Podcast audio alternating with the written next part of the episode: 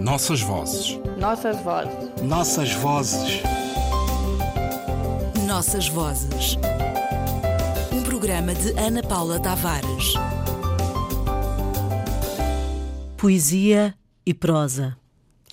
De tudo ao meu amor serei atento, antes e com tal zelo e sempre e tanto, que mesmo em face do maior encanto, dele se encante mais meu pensamento.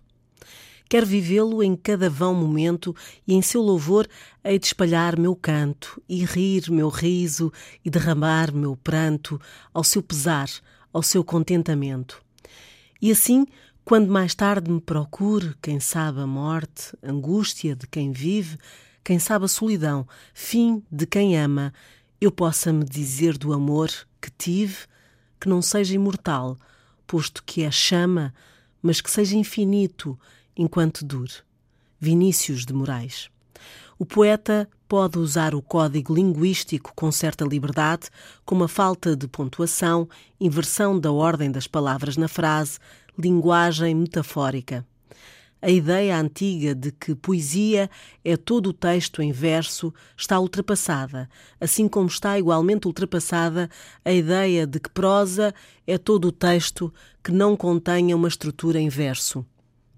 Pode haver poesia num texto em prosa, prosa poética e pode haver um texto em verso que não contenha poesia. Mas a distinção entre um género e outro é relativamente fácil de ser feita. O verso dá grande importância ao significante. A poesia é, como disse David Mourão Ferreira, antes de mais linguagem, mas linguagem animada pela emoção, intensificada pelo ritmo, transfigurada pelas metáforas. Há poemas que têm uma forma fixa, isto é, submetida a regras determinadas quanto à combinação dos versos, das rimas ou das estrofes. Dentre eles, merece um comentário particular o soneto, pela sua longa vitalidade em várias literaturas e também nas de língua portuguesa. Por isso, iniciamos o nosso programa com um soneto que nas gramáticas antigas era definido assim: forma lírica de estrutura fixa composta por decassílabos, heróicos ou sáficos, de duas quadras e dois tercetos, o último dos quais se considera a chave de ouro. Há duas variedades de soneto, o italiano e o soneto inglês.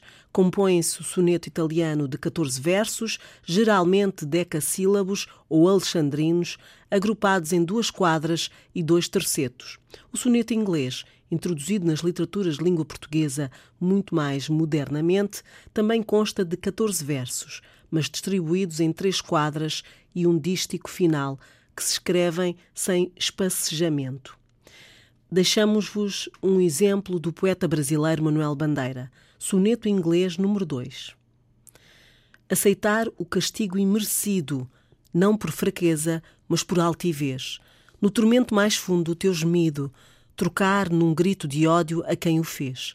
As delícias da carne e pensamento com que o instinto da espécie nos engana, subpor ao generoso sentimento de uma afeição mais simplesmente humana.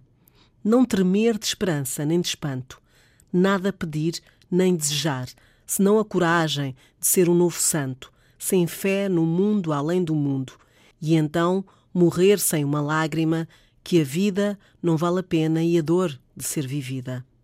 Marcos Vinícius de Mel Moraes nasceu em 1913, no Rio de Janeiro, e aí morreu em 1980. Ficou conhecido como poeta, cronista e pela sua ligação com a música popular. David Jesus Mourão Ferreira nasceu em Lisboa em 1927 e faleceu na mesma cidade em 1996. Deixou uma vastíssima obra de poesia, mas também contos, romances e ensaios. Manuel Carneiro de Souza Bandeira Filho nasceu em Pernambuco em 1886 e faleceu no Rio de Janeiro em 1968.